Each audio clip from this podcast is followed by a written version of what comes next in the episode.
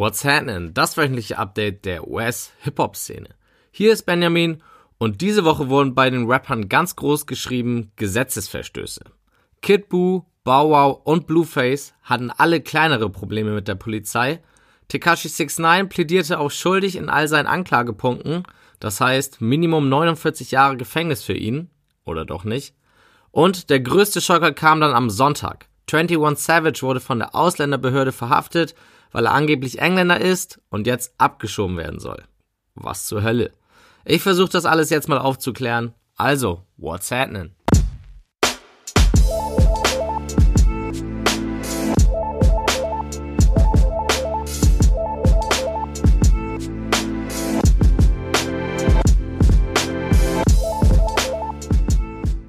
Wie im Intro bereits erklärt, wurde 21 Savage am Sonntag von der Ausländerbehörde verhaftet und wird jetzt wahrscheinlich abgeschoben, weil er angeblich Engländer ist und schon seit zwölf Jahren illegal in Amerika sein soll. Das Ganze soll auch nur zufällig aufgefallen sein, weil 21 Savage sich in einem Auto mit Young Nudie befand, den die Polizei eigentlich auf dem Schirm hatte. Nachdem sie das Auto mit Nudie und eben 21 hochgenommen haben, ließen sie 21s Namen durch das System laufen und dann hat die Polizei 21 der Ausländerbehörde übergeben. Die Behörde wusste wohl nicht von 21s Verhaftung aus dem Jahr 2014, weil sie ihn sonst schon damals hätten abschieben müssen. Nun ist es jetzt mehr oder weniger durch Zufall passiert. Dass 21 Savage Brite sein soll, schockte natürlich erstmal so ziemlich jeden. Vor allem, weil 21 eigentlich immer zu den Künstlern gehörte, die ihre Heimat, in seinem Fall ist es Atlanta, hart representeten. 21 war sogar bekannt dafür, viel für die Community in Atlanta zu tun. Trotzdem steht es wohl fest, dass er Brite ist und erst im Jahr 2005 mit seinen Eltern in die Staaten kam.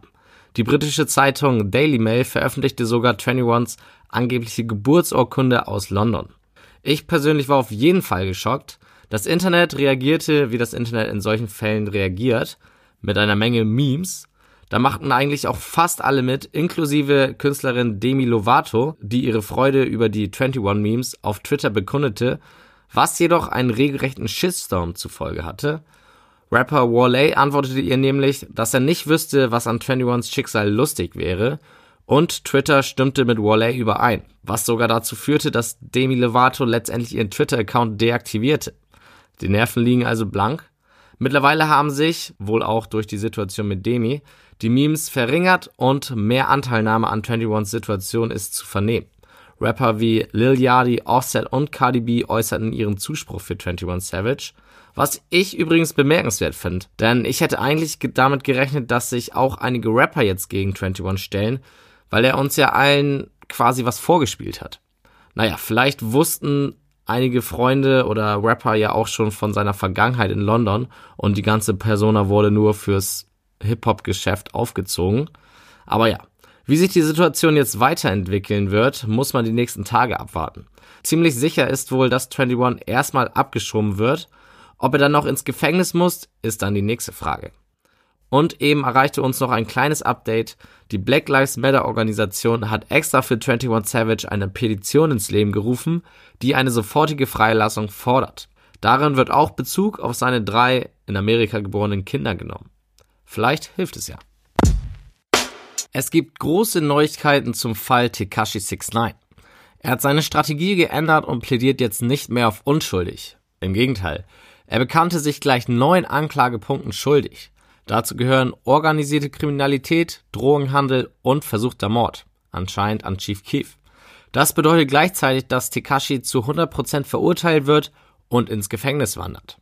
Wenn man das Strafmaß für die Taten zusammenrechnet, kommt man auf eine Gefängnisstrafe von Minimum 47 Jahren.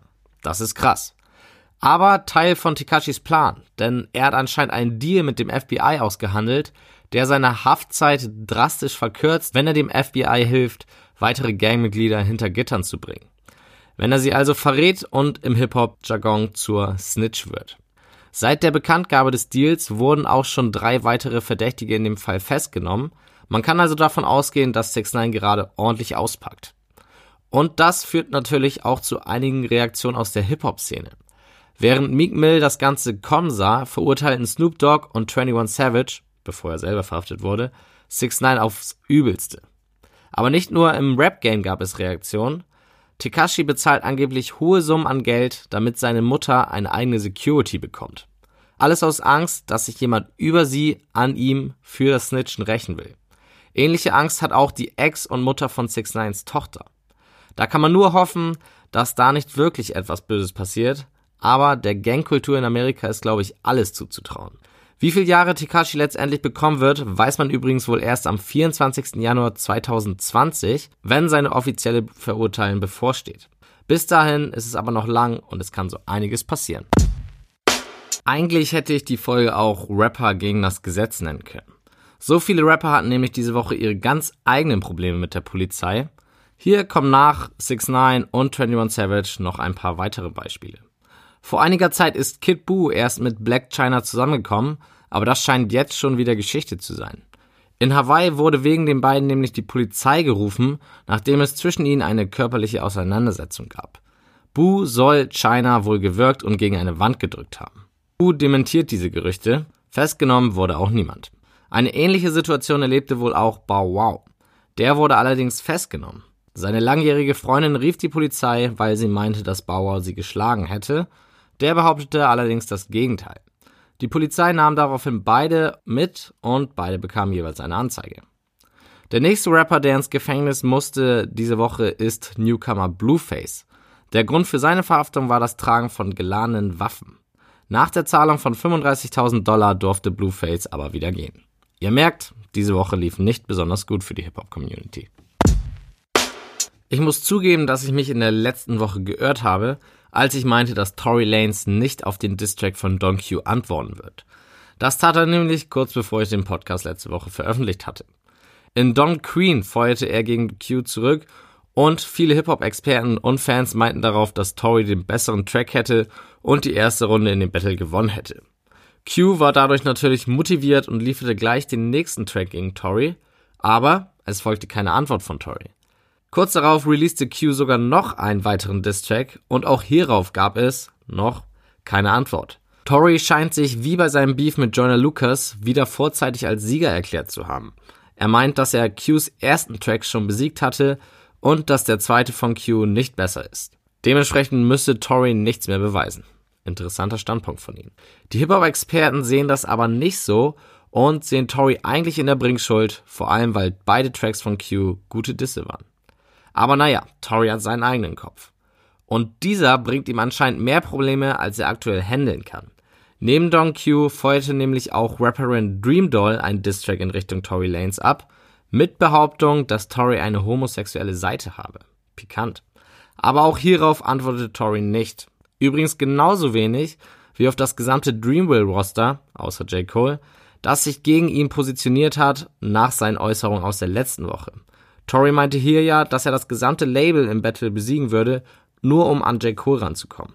Alle aus dem Label reagierten auf diese Aussage und schossen ihre eigenen Pfeile über Social Media ab. Aber wieder gab es noch keine Antwort von Tory. Wir warten auf jeden Fall.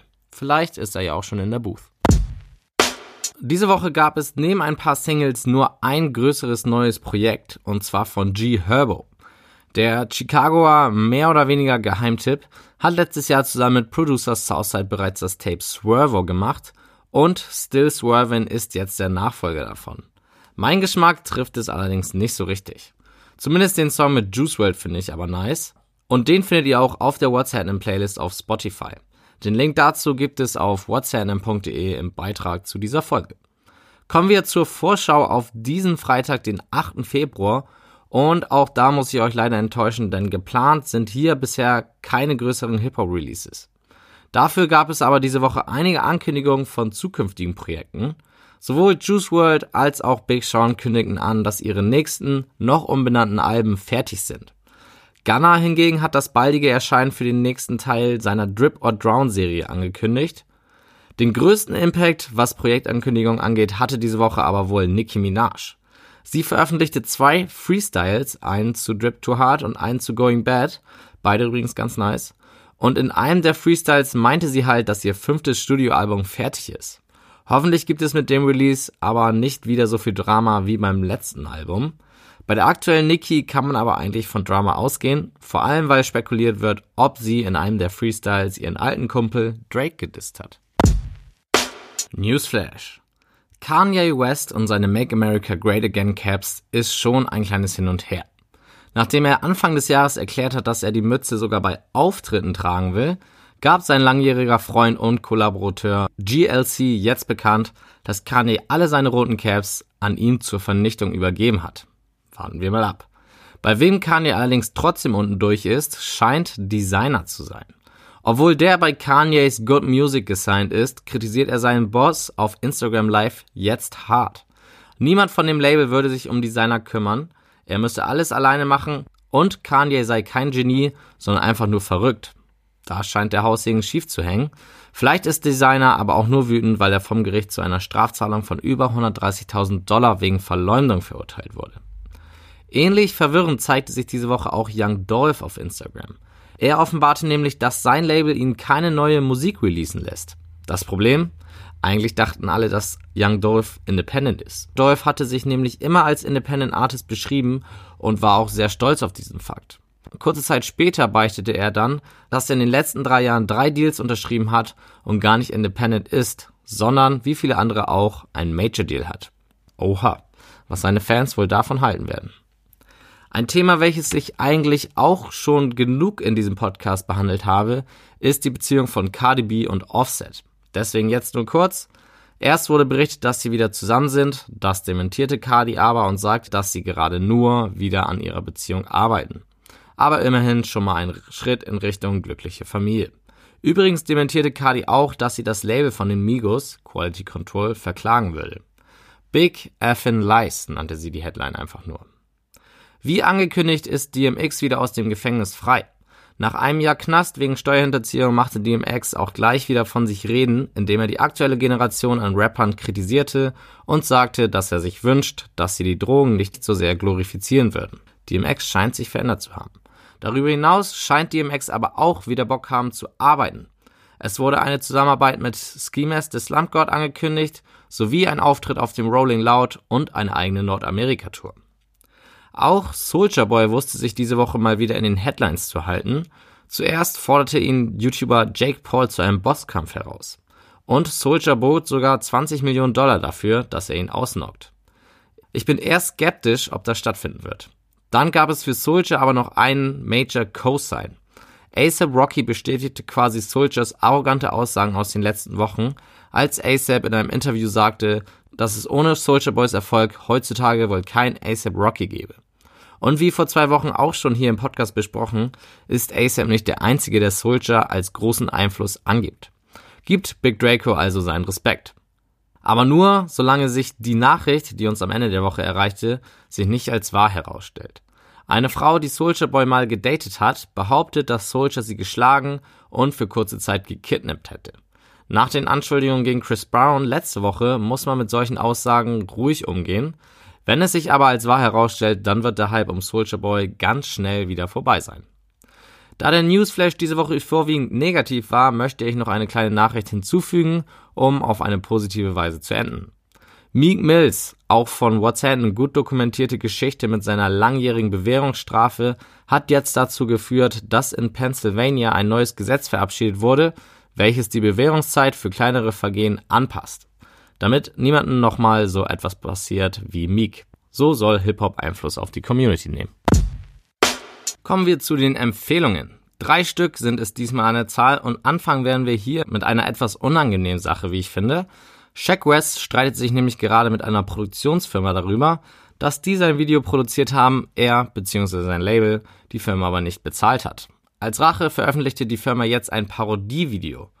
Wie gesagt, ein bisschen unangenehm wegen kindlichem Verhalten, aber auch irgendwo lustig. Die nächsten zwei Empfehlungen sind dann aber wirklich lustig. Zuerst habe ich ein Video von Takeoff für euch, wie er einen Test macht, welche der drei Migos er ist. Spoiler, er bekommt nicht sich selber raus.